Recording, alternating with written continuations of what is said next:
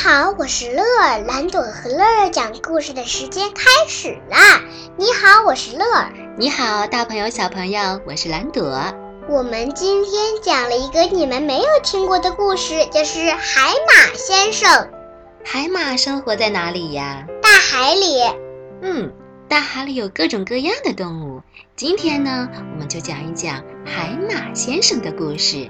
下面就一起来分享吧。海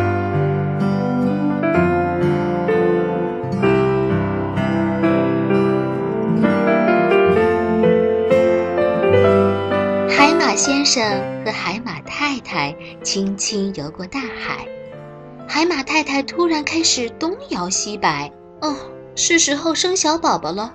海马先生问：“我能帮忙吗？”“哦，是的，谢谢你。”海马太太把蛋下在海马先生的背带口袋里面。海马先生说：“我会好好照顾我们的宝宝，我保证。”海马先生轻轻游过大海，他路过了一对藏在海草丛中的喇叭鱼。不久之后，海马先生遇到了另一条鱼。鲫鱼先生最近好吗？高兴坏了。我刚刚弄了个窝，太太在里面生了卵。现在我的责任就是好好照顾它们。好好干吧，海马先生鼓励他，就继续往前游去。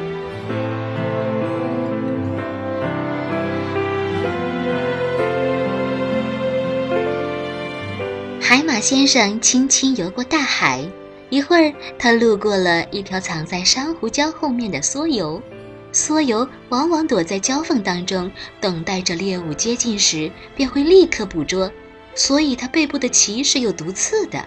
过了不久，海马先生又遇到了另外一条鱼。最近如何，罗非鱼先生？罗非鱼却不说话了，它的嘴巴里面塞满了鱼卵。明白，明白。罗非鱼太太生了卵，现在你们要好好照顾它们。直到他们出世，罗非鱼点点头。你一定很幸福，海马先生恭喜他，就继续往前游去。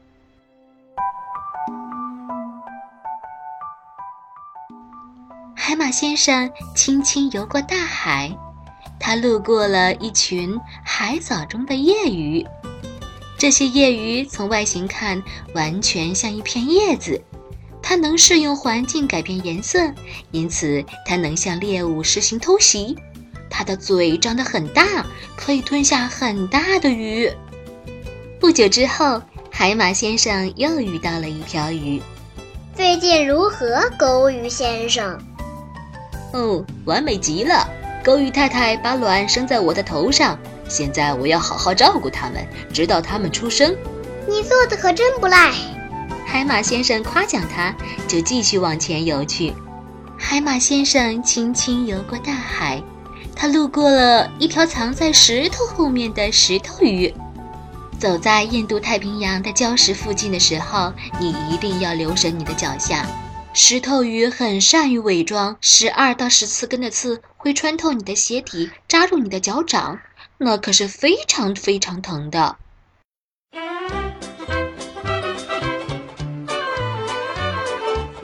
不久之后，海马先生又碰到了另外一条鱼。最近如何，海龙鱼先生？没法再好了。我太太把宝宝放在我的肚子上，我要好好照顾他们，直到他们出生。你肯定感觉很自豪吧？海马先生祝贺他，就继续往前游去。不久之后，海马先生又碰到了另外一条鱼。海马先生问候道：“你好吗，大头鱼先生？”爽得很，大头鱼说：“我太太生的卵都已经孵好了，现在我要照顾这些小鱼宝宝了。”干得真棒！海马先生祝福他，就继续往前游去。海马宝宝出生的日子到了，海马先生开始东摇西摆，他的肚子好大好大。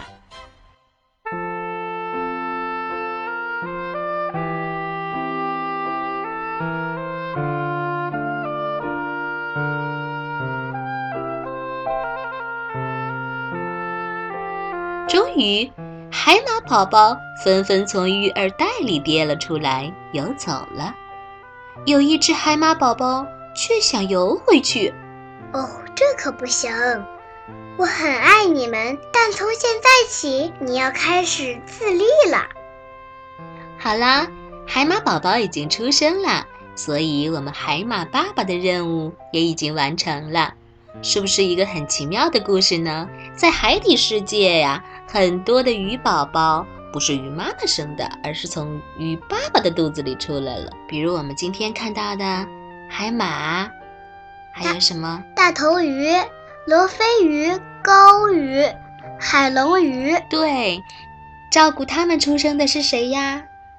是爸爸。对，是鱼爸爸。好，我们今天的故事就到这儿吧。好，拜拜。